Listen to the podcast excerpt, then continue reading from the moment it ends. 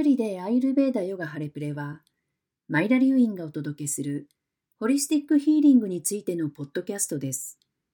このポッドキャストでは、マイラがアーユルベーダとヨガ古代の科学の時代を超越した知恵について彼女の見解を皆さんにお話しします。真のヒーラーであるマイラが魂、心、そして平安、真実、明晰さを見つけることができる内側の神聖な空間へあなたがつながるよう導きます。Hello, everyone. This is Myra with Holly Pulley's Everyday Ayurveda and Yoga podcast. So good to be with you, and I so appreciate hearing from you through our private Facebook group, Flow with Ayurveda and Yoga, or by email.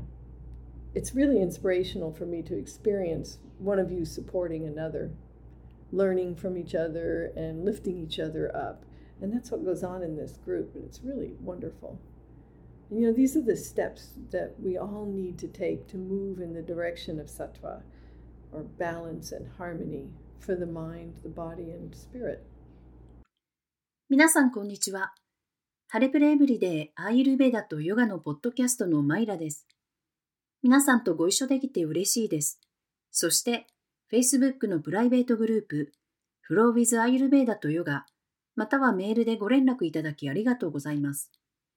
皆さん一人一人がお互いをサポートし、お互いから学び、お互いの気分を高め合うのを体験することは、私にとって本当に勇気づけられます。これらは、心、体、魂のために、私たち全員がサット場であるバランスと調和の取れた方向に向かうために、取る必要があるステップです。This month, we continue our discussion on cultivating good mental health through the practices of Ayurveda and yoga. To learn more about how the mind functions on an energetic level, we're focusing on how the Mahagunas of Tamas, Rajas, and Sattva play out in our minds, and therefore our actions, and how we experience mental health or a lack of it as a result. 今月はアイルベーダとヨガの実践を通してメンタルヘルスを育むことについての話を続けます。心がエネルギーレベルでどのように機能するかについてさらに学ぶためにタマス、ラジャス、サットバのマハグナが私たちの心の中、ひいては行動でどのように展開するのか、そして結果として私たちがメンタルヘルスをどのように経験するかまたはそれの欠如に焦点を当てています。In Ayurveda, the Mahagunas are the three prime energies that make up all of creation, known as Prakriti. They are tamas, rajas, and sattva. And all forms and processes in the world, including our minds, are made up of different combinations of these energies. アーユルベーダでは、マハグナはプラクリティとして知られているすべての創造物を構成する三つの主要なエネルギーです。それらはタマス、ラジャス、そしてサットバであり、私たちの心を含む世界のすべての形態とプロセスはこれらのエネルギーの様々な組み合わせで構成されています。Tamas is the darkness of life, inertia, and sleep. its decay. All of these things are needed and are a part of the process of renewal. But too much is not a good thing. Rajas is the activity of life, its movement and motion and our actions, too much of which leads to disturbance in the mind and in the body. And sattva then is the light of our consciousness, the truth of who we are, its balance and harmony and serenity. タマスは人生の暗闇、惰性、そして睡眠です。これは腐敗、崩壊です。 これらすべてのものが必要であり、再生のプロセスの一部ですが、多すぎることは良いことではありません。ラジャスは人生の活動です。それは動き、動作、そして行動です。それらが多すぎると、心と体に混乱が生じます。そしてサットバは私たちの意識の光と私たちが何者であるかという真理です。それはバランス、調和、静けさです。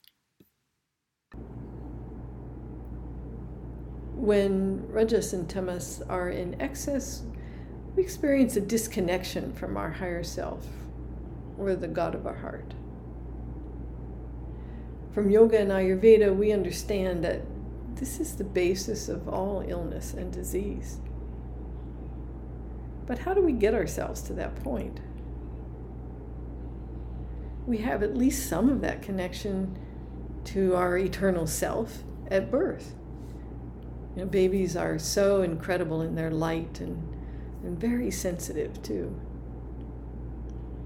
Sattva is most clearly present. But then anything a baby is exposed to makes a strong impression.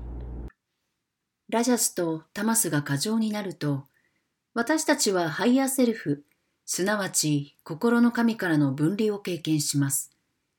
ヨガとアーユルベーダから、これがすべての疾患と病気の基礎であることがわかります。しかし、どのようにその地点に到達するのでしょうか私たちは生まれた時の永遠の事故とのつながりの少なくとも一部を持っています。赤ちゃんはそれらの光の中でとても信じられないほど素晴らしく、非常に敏感でもあります。サットバが最もはっきりと存在しています。しかし、赤ちゃんがさらされるものは、どんなものでも強い印象を与えます。Some of these impressions we resolve quickly as we go through life, and it's no big deal. And then some we don't resolve and we hang on to them, repeatedly trying to resolve them, acting them out in various ways. Some people, for example, have a fear of the dark from things that happen in their very early years and continue to be fearful in the dark until they clear the charge on that samskara. This is tamas. And that samskara is the impression Some years back, a client came to me about disturbed sleep and how it was affecting her life. これらの印象の中には、人生を歩むにつれて、すぐに解消するものもありますが、大したことではありません。また、解消せずに固執し、繰り返し解決しようとし、人生の中で様々な方法で感情や態度に表します。例えば、一部の人々は幼少期の非常に早い時期に起こることから暗闇を恐れ、囚われているそのサムスカーラを解消するまで暗闇の中で恐れ続けます。これはタマスです。サムスカーラは残存認証です。数年前、クライアントが睡眠障害とそれが彼女の生活にどのように影響しているかについて私のもとを訪れました。She had a great dinacharya, was eating well, but she had a terrible time sleeping. Erratic patterns, waking up fearful, not being able to go back to sleep, sometimes not being able to fall asleep. Now, in Ayurveda, we understand that this is vata and pitta excess, typically. But what was causing this? Well, it turned out that she grew up watching horror movies with her mother, who was really hooked to that feeling of fear that would come when watching the movies. Once we cleared the charge off of being like her mother, or doing what her mother was doing, or what her mother wanted her to do, and then cleared out the junk that she had looked at, she started to get better sleep. And then over time, her sleep became a, a thing of real beauty, replacing that old fear. 彼女は素晴らしいディナチャリアを行っていて、正しい食事をしていました。しかし、彼女は睡眠でひどい目に遭っていました。不規則なパターン、夜中に目が覚める恐怖、そして再び眠りにつくことができない。時には寝つきが良くないこともありました。さて、アイルベーダではこれは典型的なバータとピッタの過剰であると気づきます。しかし、何がそれを引き起こしているのでしょう？彼女は恐怖感に夢中になっている母親と一緒にホラー映画を見て育ったことが分かりました。私たちが彼女の母親のように母親がやっていたことにとらわれている状態、彼女が目を向けていたガラクタを排除すると、彼女はもっとよく眠れるようになり始めました。時間が経つにつれて、彼女の睡眠は素晴らしいものになりました。古い恐怖を置き換えることです。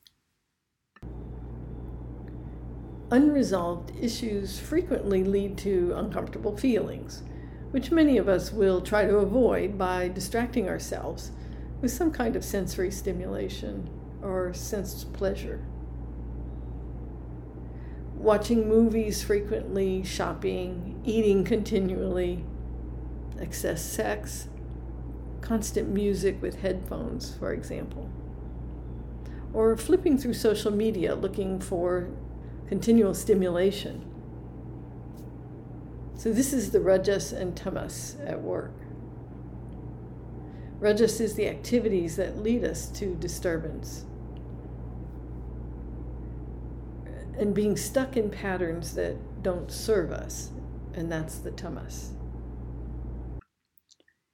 未解決の問題はしばしば不快な感情につながり、私たちの多くは感覚を刺激することと娯楽で気を散らすことによってそれを避けようとします。映画を頻繁に見る、買い物をする、食べ続ける、過度なセックス、ヘッドフォンで音楽を聴き続ける、または継続的な刺激を探してソーシャルメディアを次から次へと見続けるなど、これがラジャスとタマスの作用です。ラジャスとは、私たちを混乱に導く活動、そして私たちにとって何の役にも立たないパターンで行き詰まることにつながる活動がタマスです。Gratifying the sense pleasures becomes the purpose of life when Rajas and Tamas are predominant. It's a really important statement. you know, gratifying the sense pleasures, it leads us into feeling empty inside, and this results eventually in depression and hopelessness. This mental disturbance and stagnation takes us to physical disease, and sometimes a physical disease will break down the mental health even further. And this is because we are holistic beings. Our mental and physical health are deeply intertwined, inseparable. ラジャスとタマスが優勢な時、感覚の喜びを満たすことが人生の目的になります。それは 私たちを内面の空虚感に導き、うつ病と絶望感をもたらします。この精神障害と停滞は私たちを肉体的な病気に導き、時には肉体的な病気がメンタルヘルスをさらに悪化させるでしょう。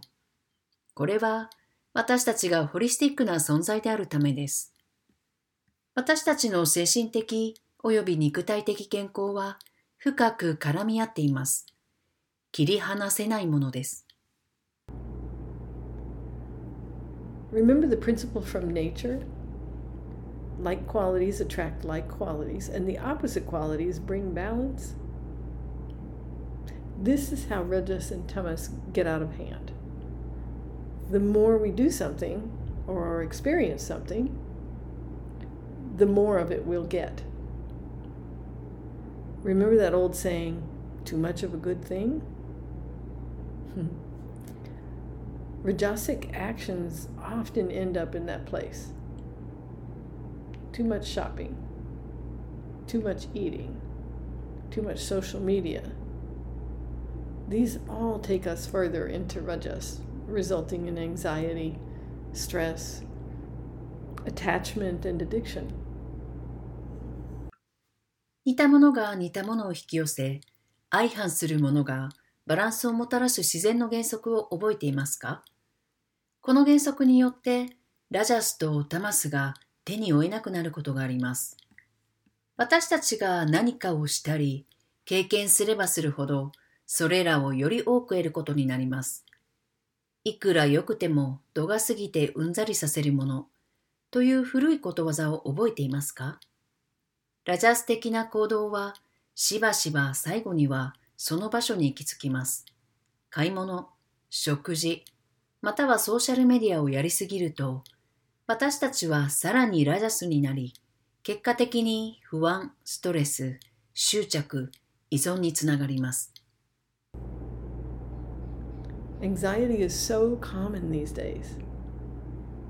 The effect it has on the nervous system and the body overall is highly detrimental. Consider that it's a result of expectations with attachments. Attachments to having things our way, attachments to thinking others should behave the way we want, not seeing life as it is. And so we end up in a box feeling isolated and stuck. 不安は最近ではごく日常的です。 それが神経系と体全体に与える影響は非常に有害です。これは執着への期待の結果だと考えてください。物事を自分のやり方で行うことへの執着、他人が自分の望むように振る舞うべきだと考えることはありのままの人生を見ていません。結果的に孤立感や行き詰まりの箱の中にいるように感じます。The word passion and passionate became popular some years back. You know, passion is defined as an intense, enthusiastic desire for something or a strong and barely controllable emotion. It is rajas heading toward tamas uh, because you can see how people get overrun with passionate energy. And you might say it's consumerism and worshiping stuff, only with a different title attachment. And Many of us have done the same thing with food these days. How can it be stronger? How can it be more extravagant, more exotic? How can I indulge more to get a certain feeling without regard to how I feel afterwards? It's that looking for the sense pleasure in the moment without connecting it to the results. And we've been trained to operate this way. 情熱と情熱的、夢中になるという言葉は数年前に人気を博しました。情熱は何かに対する強烈で熱狂的な欲求、または強くほとんど制御できない感情として定義されます。人々が情熱的なエネルギーでどのように暴走するかを見ることができるので、それはタマスに向かっているラジャスです。それは異なるタイトルの消費主義と崇拝のもの、執着です。最近は食べ物でも同じことをしています。どうすればもっと強く、もっと贅沢に、もっとエキゾチックに、その後の気分を考慮せずに、どうすれば特定の感覚を得るためにもっと好きなだけ熱中することができるのか。結果とは関係なく、その瞬間の感覚の喜びを探し求めています。私たちはこのように行うよう訓練されています。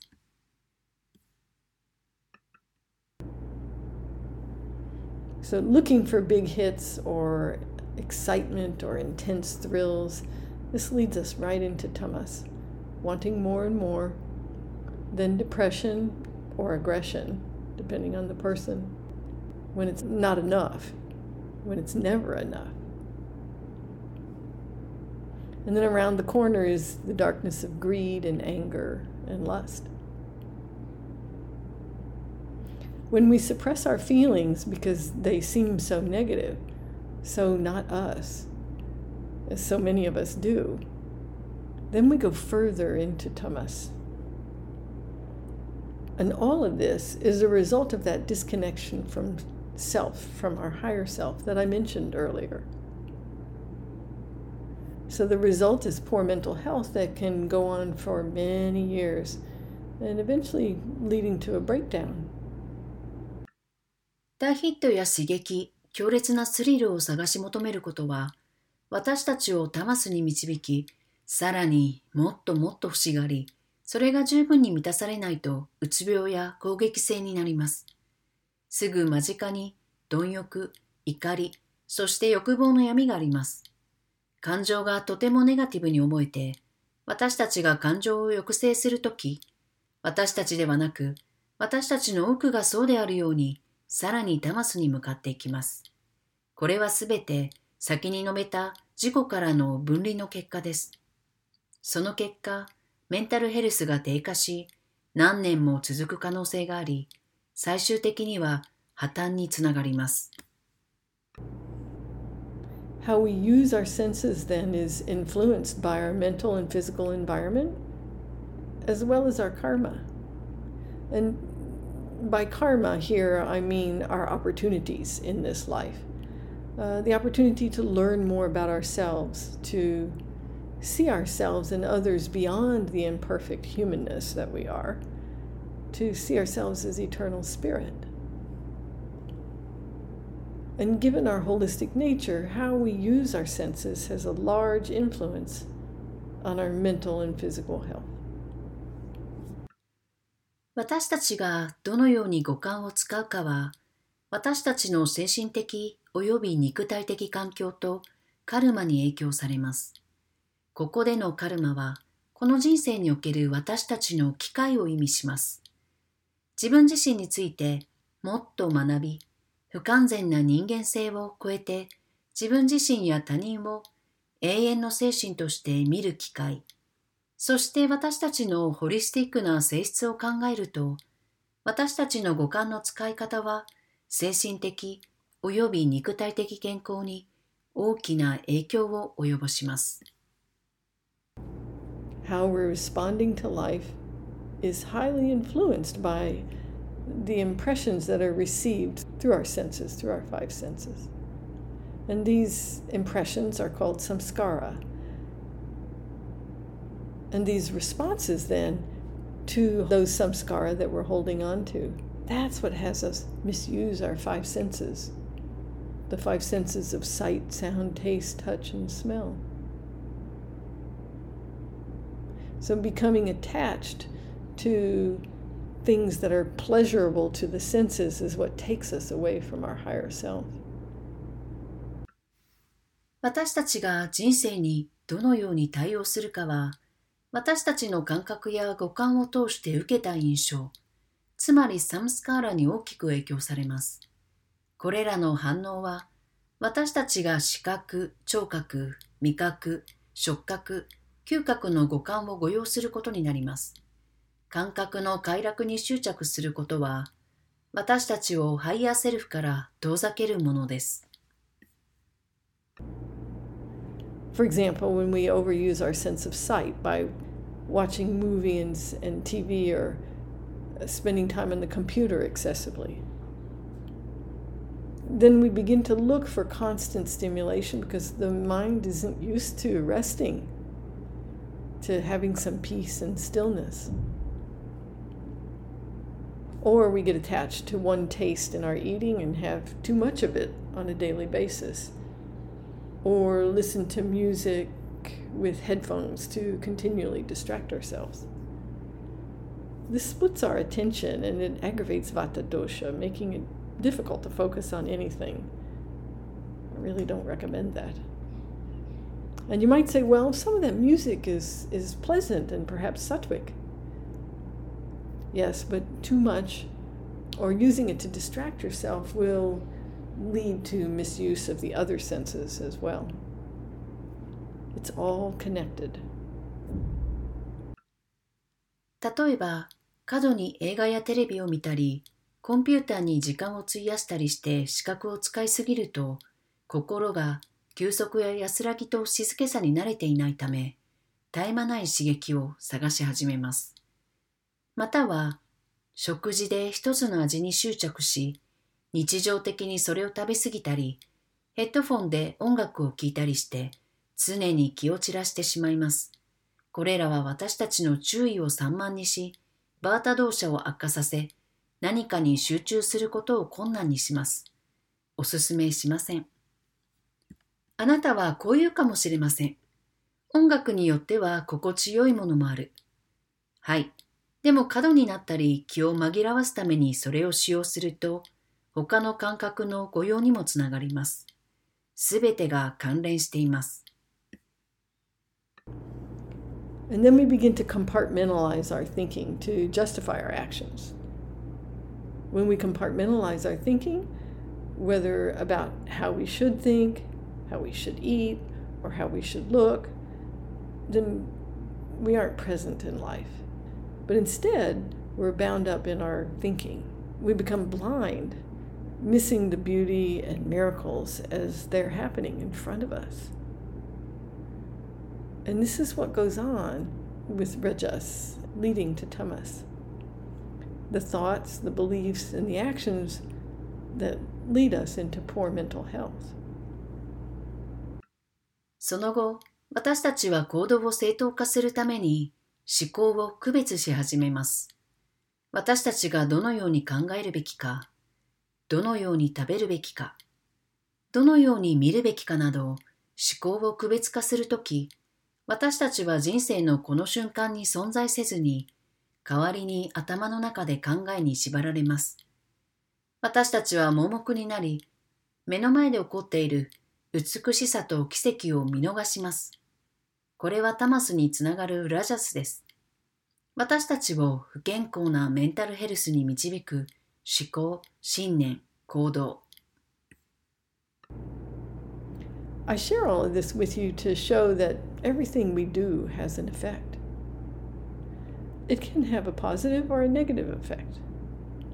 And momentum will build in either direction, depending on what you choose to do, to think, or believe. 私たちが行うすべてのことが影響することを示すために、これらすべてをあなたと共有します。それはプラスまたはマイナスの影響も及ぼす可能性があり、あなたが何をするか、考えるか、信じるかに応じて勢いはどちらの方向にも高まります。And this is why you should remember if you have a diagnosis of some kind concerning your physical or mental health, that you're not the illness or the disease. You're not the diagnosis. I frequently say to people, that calling it my diagnosis means it's not going to go away because you've become identified with it.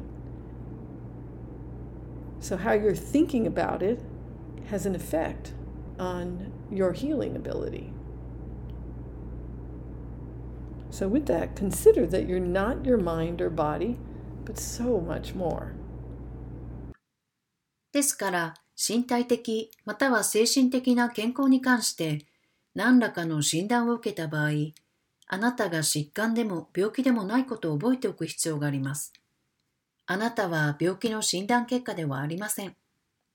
私はよく人々に頻繁に私の診断と呼ぶことはそれと同一視されるようになるため、あなたから消えないことを意味すると言っています。あなたがそれについてどのように考えているかは、治癒に影響を及ぼします。考えてみてください。あなたは自身の心や体ではなく、それ以上のものです。From Ayurveda and Yoga, we learn to identify with who we are as eternal spirit, or Purusha, or the Lord of love within. And this is how we learn to create a life of feeling well. We learn to do that with the practices of Ayurveda and Yoga. which lead us to experience sattva, the third of the mahagunas. アーユルベーダとヨガから私たちは永遠の魂、プルシャ、または内なる愛の主として私たちが何者であるかを識別することを学びます。そしてこれが心地よい人生を生み出すことを学ぶ方法です。私たちはアーユルベーダとヨガの実践でマハグナの3番目であるサットバを体験するように導くことを学びます。Sattva is wholesome, it's appealing, and dear to us when we've opened ourselves up to this light within us. And yoga and Ayurveda are meant to be practiced in this way. One of the important steps is to recognize what is our own faith. In this case, I mean faith as Shraddha, or you might say it's what is in our hearts, which is demonstrated by our actions.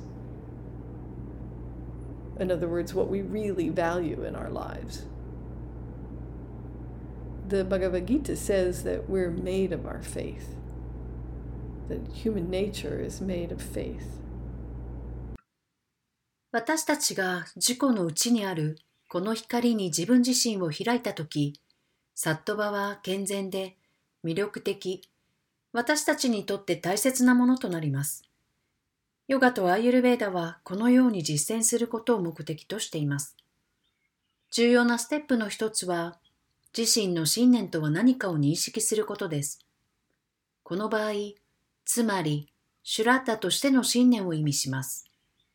あるいは、私たちの行動によって示される心の中にあるもの、私たちが人生の中で本当に大切にしていることを言うかもしれません。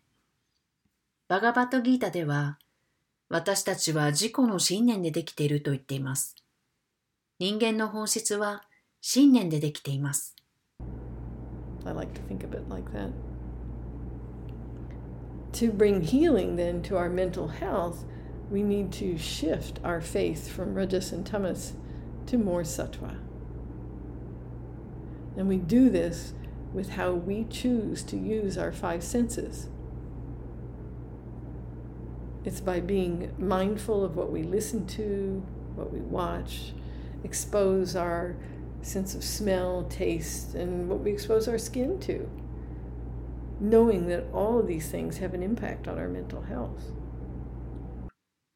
私たちのメンタルヘルスに癒しをもたらすために、私たちは信念をラジャスとタマスからより多くのサットバに移さなければなりません。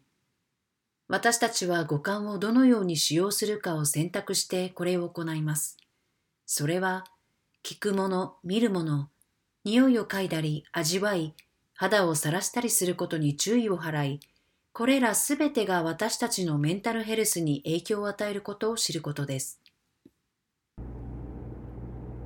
Increasing our awareness of how we're using our senses is what will bring true healing in the body and the mind. And awareness is cultivated through spiritual practices like meditation and asana and mudras and pranayama, all paths of yoga. Now, how a person practices is key. Even spiritual practices can be tamasic, rajasic, or sattvic in the approach. We might not see it because we can be pretty good at lying to ourselves about what we're doing.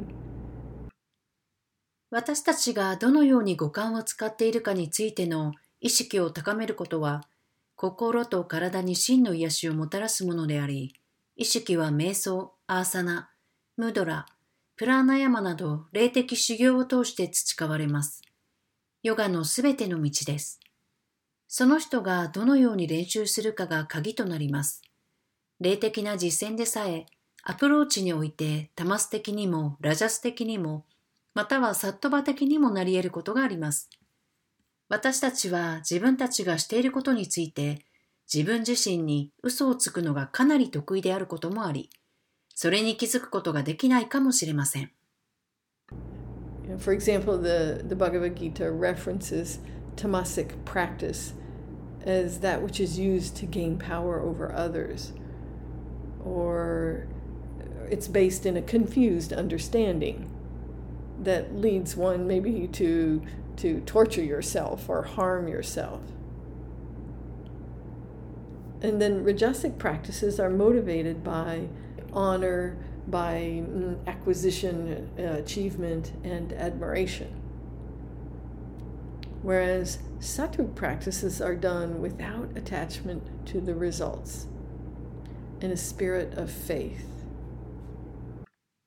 例えば、ギータでは、タマス的な実践を他人に対する権力を得るために使用されるもの、または混乱した理解に基づいて自分をひどく苦しめたりするものとして言及しています。